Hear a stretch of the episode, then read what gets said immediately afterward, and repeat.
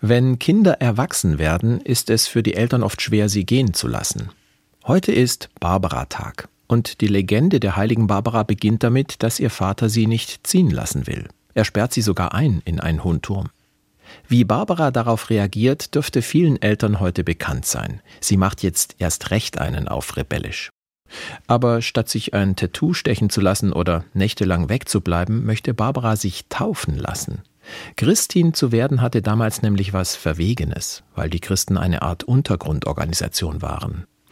Und tatsächlich war das so gar nicht nach dem Geschmack von Barbaras Eltern. Ihr Papa zieht die Reißleine und liefert Barbara dem christenfeindlichen Statthalter aus.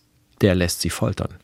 Aber Barbara überlebt und bleibt entschiedene Christin. Sogar noch, als sie durch ihren eigenen Vater enthauptet werden soll. Die alten Legenden übertreiben manchmal wirklich.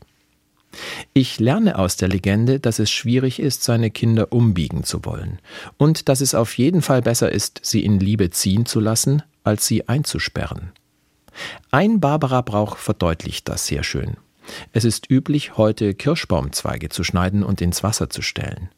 Um die Weihnachtszeit werden sie dann blühen. Für alle Eltern mit pubertierenden Kindern kann das heißen, wir sollten für eine gute Basis sorgen und uns in einer schwierigen Phase gar nicht so sehr einmischen. Auch wenn wir das gerne täten, weil die Kinder vielleicht unbeholfen oder widerspenstig sind. Aber es ist wie mit den Kirschzweigen. Irgendwann blühen die meisten auf und das fast von allein.